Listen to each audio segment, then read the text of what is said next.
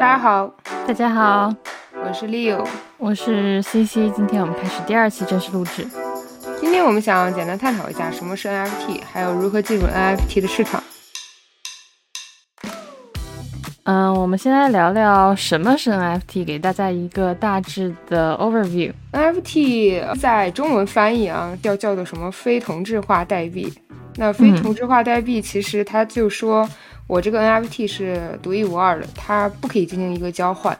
它其实跟我们通常使用的呃 RMB 或者是美元不同的是，呃，或是呃，因为我们 RMB 和美元可以一对一的进行等价交换，即使是一些加密货币，比如说比特币啊或者以太坊啊，当下这个时刻它的价值是一同的，也就是说你也可以用一个比特币去交换另外一个比特币。但是 NFT 是你永远不可能用一个 NFT 去交换另外另外一个 NFT 的。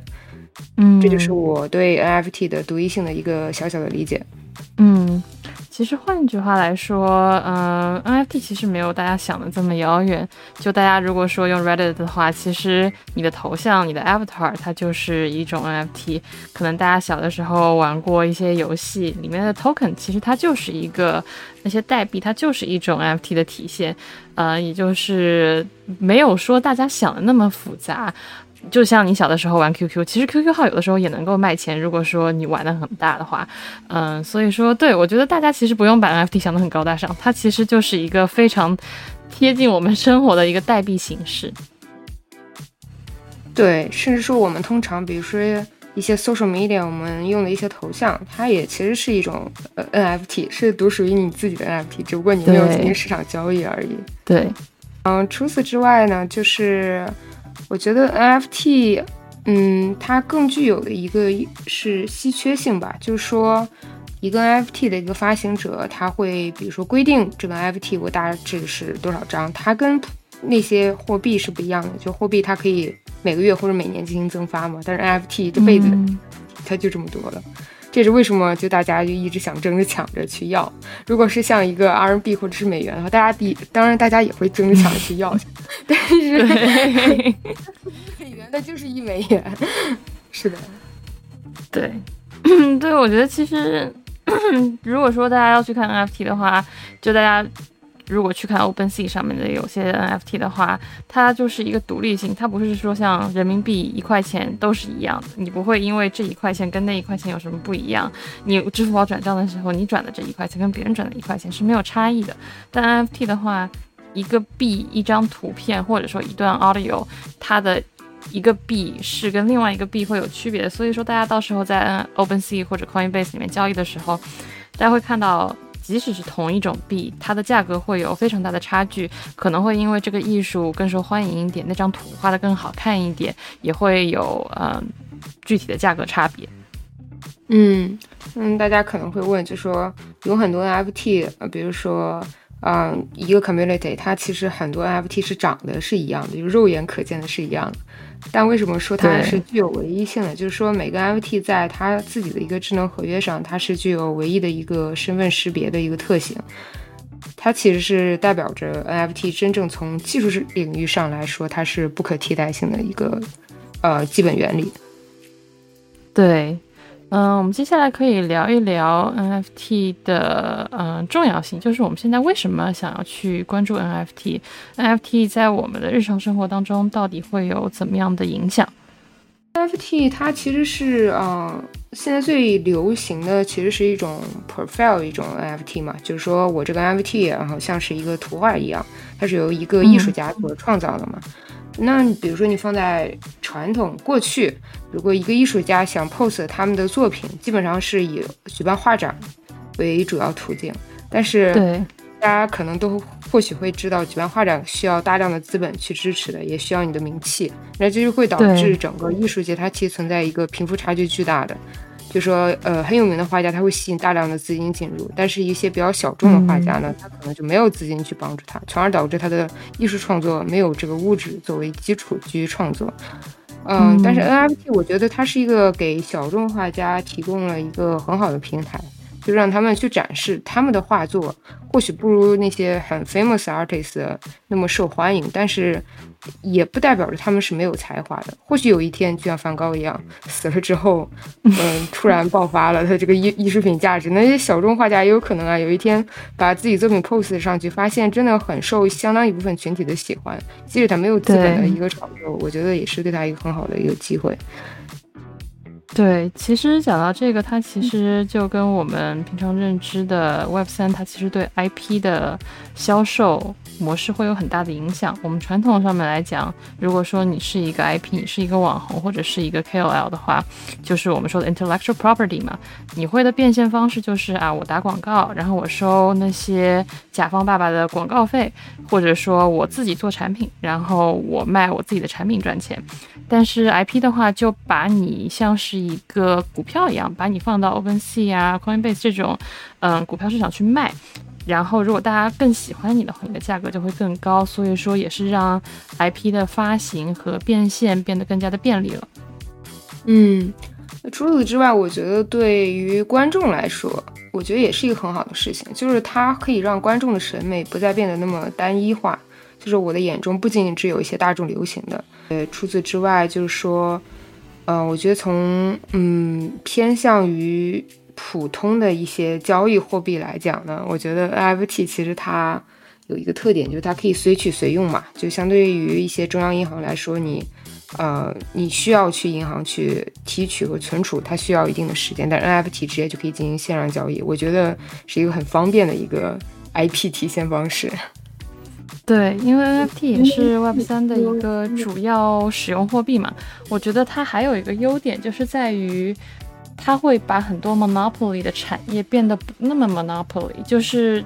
就比如说我们传统意识下面，谷歌作为一个呃广告为主业务的一个公司，其实如果你是有一个网站，然后你想收流量费，然后大家去来看你的网站，你就可以投放广告嘛，你就可以直接跟谷歌说，哎，我愿意卖一部分我的广告出来，你帮我就是选我的广告商，就是选跟我的呃网站风格比较相似，那谷歌就会收中间这个差价。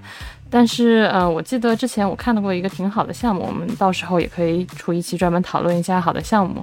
他就会把这样子的广告分成一个一一部分一部分小的 share，而不是说我让一个谷歌这么大的中间商，或者说是其他搜索引擎，或者说其他大流量的一个中心化的网站去收这个钱。这样子的话，它的产业就不会那么的中心化，不会说我如果要投广告，我只能去找一家或者两家公司。嗯，就就根据你说的这一点，我想到就说啊，有一些音乐家嘛，就是现在大部分的音乐艺人，他其实是。主要是通过巡回演唱会来赚取这个钱的。其实他真正在 Spotify 啊这种中心化的平台去 public 他的呃 music，他其实得到的版权费并不是很高。所以 NFT 如果每个歌手他给每个呃他的作品去以 NFT 的形式去发售的话，我觉得对于他的一个收入也是一个很有帮助的一件事情。嗯，当然，一些像像很有名的那些歌手可能不在乎这点钱，但是我觉得很多比较小众化的歌手，我觉得他们还是需要这部分那个物质基础的。对，我同意。其实，嗯，NFT 它最近也出了几种新的形式，就是 video 和 audio。当然了，它没有像是图片 NFT 那么流行。嗯，其实我也觉得挺有意思的，就是 video audio。为什么它相比于图片没有那么流行？那我可以想到就是，of course，如果你买了一张 NFT 的 token，那你就可以把这个东西用在你的社交头像上面，用在其他地方，或者说它会有很多很多种用途。但是 audio 跟 video 它其实用处可能就有点限制，而且它理解没有那么直白，不像说你在 OpenSea 上点进去，然后几千几万张图片放出来，你就可以很直观的去了解说，哎。这个 NFT 到底是怎么样子的？我想不想买？如果说是 Audio 的话，如果你要选，说不定你还得一个一个去听，那花的时间成本就很高。所以说，我觉得这可能是为什么 Audio 跟 Video 没有像图片 NFT 那么 popular 的一个原因。对对，因为用户是比较懒的，他们更希望的是我自己喜欢的东西都在一起，而且这个平台会给我推荐我所。potential 会喜欢的一些东西，我觉得他们会这样，就是一种网络的一种上瘾的现象。但是如果是 Web 三的话，我觉得这可能需要你自己去探索，还挺呃不 friendly，但是我觉得是一个很好的一个发展的空间嘛，就是还现在还没有一个明确的方向，怎样去让这个 audio 的 NFT 变得更加呃 user friendly？对，嗯，对。除除此之外，我们可以探讨一下，就是说 NFT 的社区。为什么就说呃社区对 NFT 这么重要，或者说 NFT 为什么如此重要？原因是因为 community 的一个 support。那这两个是怎么相相成的一个关系？对，我觉得其实呃，如果说你追星的话，你就会发现明星最重要的一个 equity 在于哪儿，就是在于他的粉丝，他火不火，他的东西能卖出多少钱，其实很大程度上面取决于他有多少粉丝。听他的歌的人有多少？其实把这个放在 Web 三的一个 context 下面，就是，哎，这个货币有多少人在追，然后有多少的 follower，你你 去看他的 Discord，看他的 Twitter，到底有多少人在讨论这个东西，它的成交量有多大，它的 float 有多大？其实我觉得这也是一个 community 的体现吧。其实 community 大家可以。理解为追这个 NFT 这个 IP 的粉丝，如果说，嗯，我们把它搬到 Web Two 的一个语境下来看的话，嗯，对对，它其实相当于是给一些人增加了一种归属感。如果在一个 community，然后你的 profile image 都是差不多的，你就会有一种我在一个 big family 的感觉。然后见到一个陌生人，他头像跟你一样，哎。这人跟我有相同的审美品味，可以成为兄弟。对，就是这种感觉。除了嗯绘画，然后音乐，然后 NFT 可能还会用到哪些应用场景？比如说体育，体育可以吧？就是一些体育明星发一些 NFT。然后现在，因为我自己其实并不去现场买票去看 NBA 啊或者足球联赛，我只是在 online 上看。我知道 NBA 有一些情况会是出现一种假门票的形式，就是说同样的一个座位，然后有一个 fake 的一个 ticket，还有一个真的 ticket。但其实 NFT 可以解决这个问题，就是一个 NFT 可以代表着一个门票，由于它的唯一的属性，可以防止这种现象。嗯，啊，还有什么？你还能想？有一个挺有意思的一个 application，因为我不知道你最近有没有看新闻，德国他们。呃，有一个超市，呃，忘记叫什么名字。我之前在柏林待的时候也去过那家超市，忘记是 Rewe 还是奥迪了。他们最近把商品的价签改成了碳足迹，就不再是以欧元的形式去 present 了，而是说，哎，你这个商品生产出来花了多少的碳足迹？嗯，是，当然它的目的是好的嘛，是为了让大家有更多的，嗯，温室效应的一个 awareness，但是。就这样子的话，你直接把碳足迹作为一个它的价值一个体现，是否是一个最好的方式？那我们有待定夺啊。嗯，其实有一个，嗯嗯，也也不是说很 NFT 吧，但他们也是有自己的一个货币衡量单位，其实稍微有点脱离 NFT，叫做 IMPT，它是一个碳信用市场，它希望就是减少企业跟个人的碳足迹。如果说你去 OpenSea 的话，你其实也会看到很多的，嗯，NFT，它是以一个。环境保护为主题的，这样子的话，就是 IMPT，它是一个把你的碳足迹量化的一个东西。比如说，你出去坐了个飞机，你有多少碳足迹？你出去，嗯，吃了顿饭，你有多少碳足迹？你买的东西有多少碳足迹？它其实就是希望，嗯，个人和小型企业能够更好的去参加这样子一个事情，呃，然后他们的这样一个 marketplace 也能够让用户快速购买、出售和回用。回收一个碳的信用额度，那当这个用户退出碳信用额度的时候，他们的 NFT 就会直接被发到销毁地址，然后也不会再继续流通。嗯，我觉得这其实是一个挺反传统的一个 NFT，因为大家对于 Bitcoin 对于 NFT 的一个第一印象就是耗能特别大。耗能特别大的一个直接结果就是它会造成更多的碳排放。但是如果说能够让 NFT 它很好的作用于提高大家对于碳足迹的 awareness 的话，我觉得也是一个非常好的应用。嗯嗯嗯，make sense。我觉得你这个点还挺挺新奇的。我觉得相对于现在只追求呃二的方面的 NFT 来说，你这个更深入人民的日常生活，我觉得这个点还是很好。对，其实嗯，Web 三我觉得它是一个不会说被停止的一个趋势。就像 Web 一到二、Web 二的时候，一开始大家肯定都是 suspicious，肯定都是持怀疑态度的嘛。但是 Web 二到现在，就是大家已经 take it for granted，习以为常了。我觉得 Web 三它就是一个必定的一个趋势，它肯定是会往前走的。但是如何让它更好发挥它的价值跟作用，让它更好的服务于整个社会的往前进，也是一个很好的一个方式。对对，没错。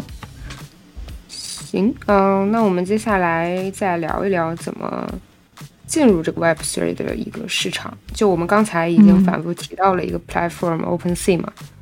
嗯，对，嗯，OpenSea 据我了解是最初是有几个就是单纯想做电商的人，然后整起来的那么一个 platform。当时。他们可能就是想单纯的想开一家电商平台，但是发现 NFT 开始有势头去兴起的时候，他们就想，嗯，反正都是摆摊卖东西，不如就摆摊卖 NFT，然后这样 OpenSea 应运而生。然后最初是二零二零年，有其实也有很多的画家就已经开始在上面去售卖 NFT，但是由于当时的人就。并不是很清楚为什么要有 NFT，为什么要去花钱去买这个 profile。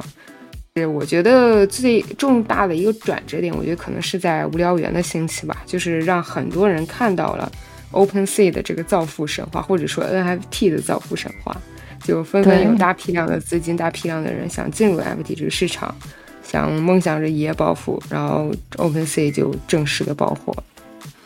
对。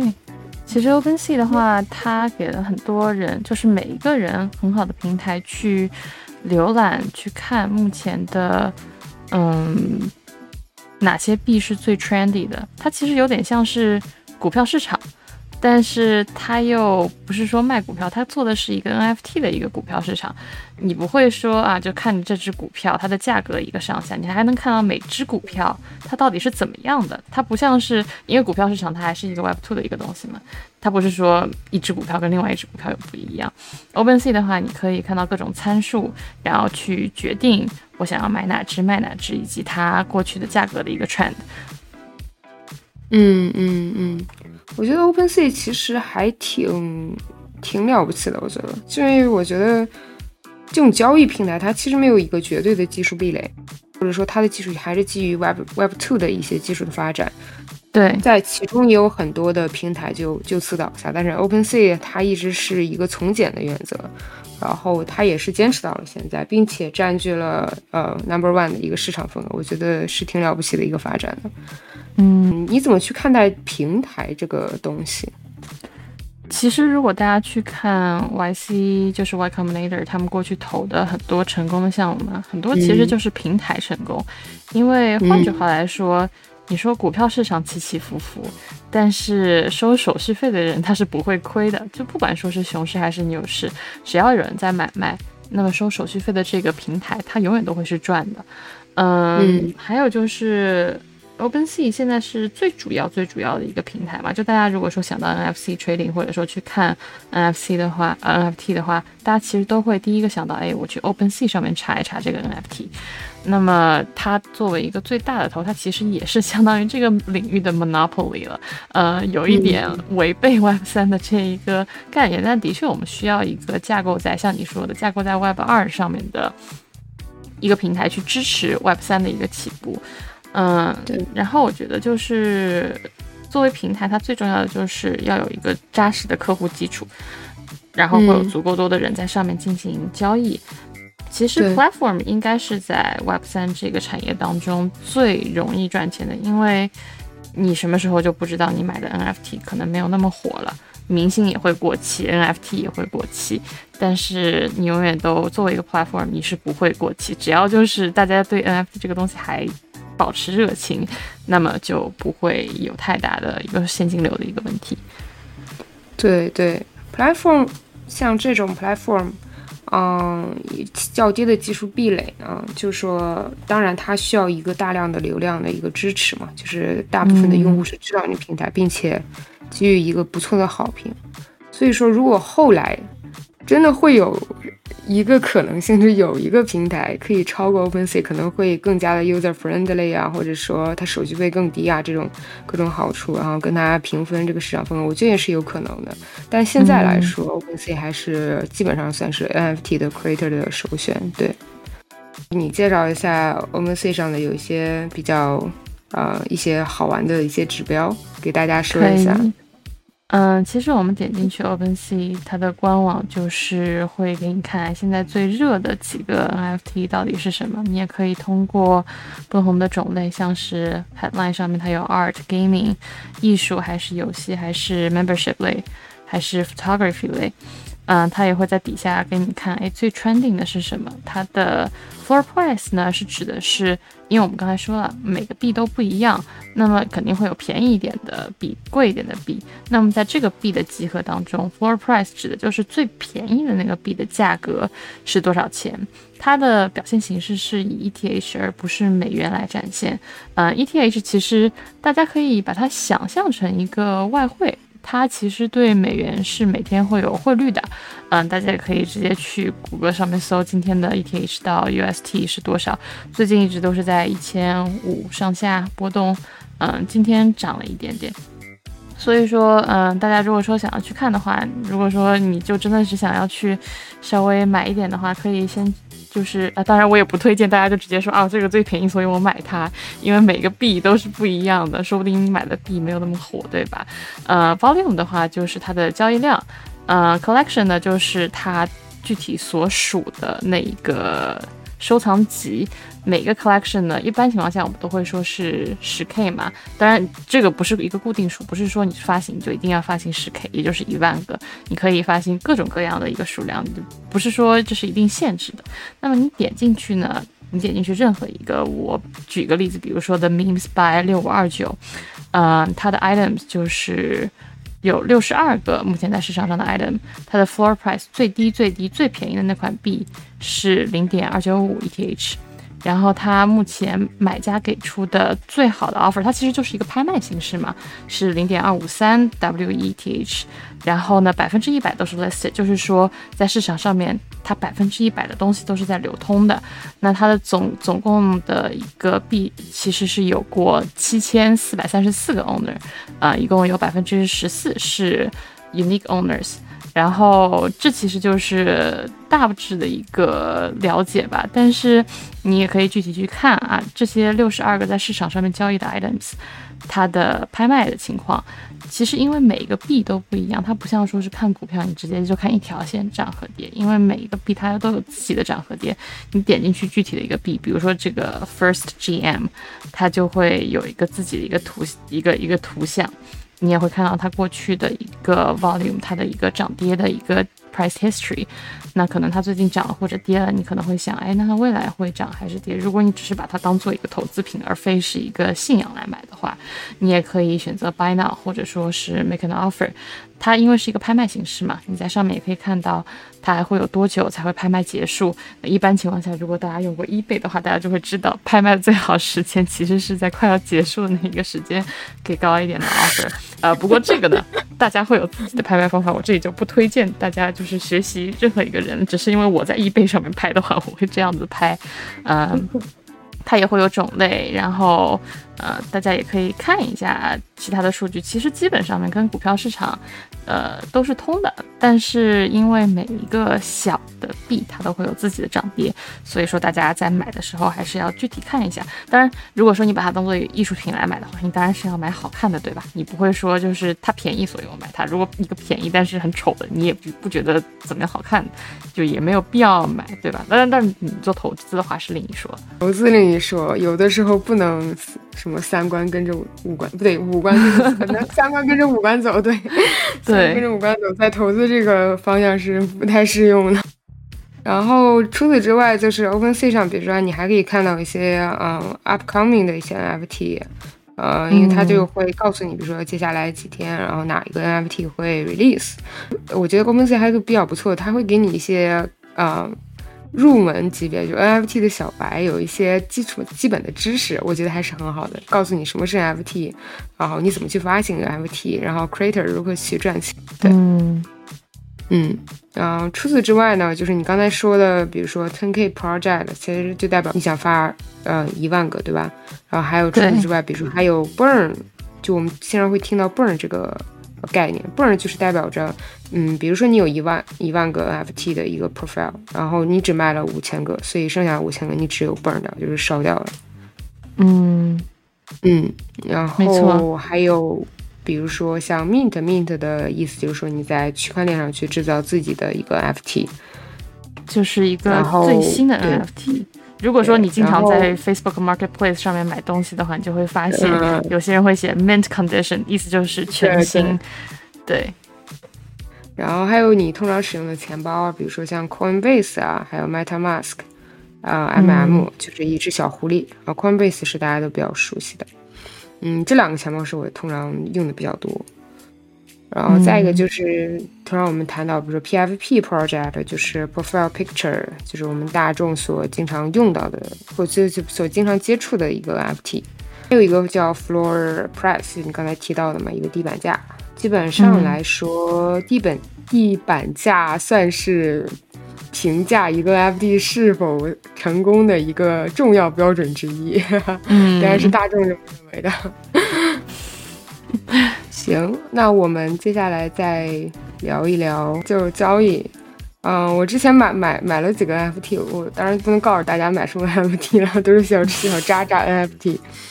我知道，就是他们交易基本上会分为两个阶段，第一个第一个是 mint 的，就是 pre-sale 的一个阶段。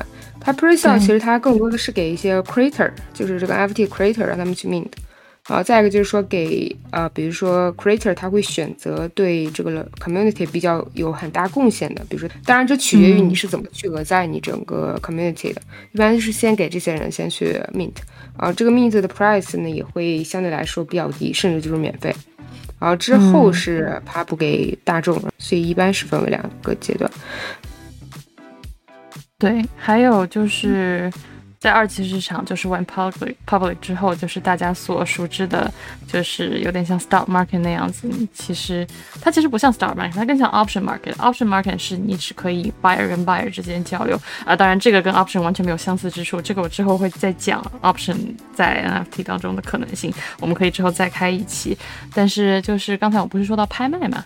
那拍卖的话，其实你也可以就是说从 buyer 到 buyer，就比如说，呃，Leo 有一个币，然后我说我想买你这个币，然后你说好啊，那我就卖出去，我就把它放到 OpenSea 上面说，我说谁出的价这个价格最高我就卖，毕竟就是。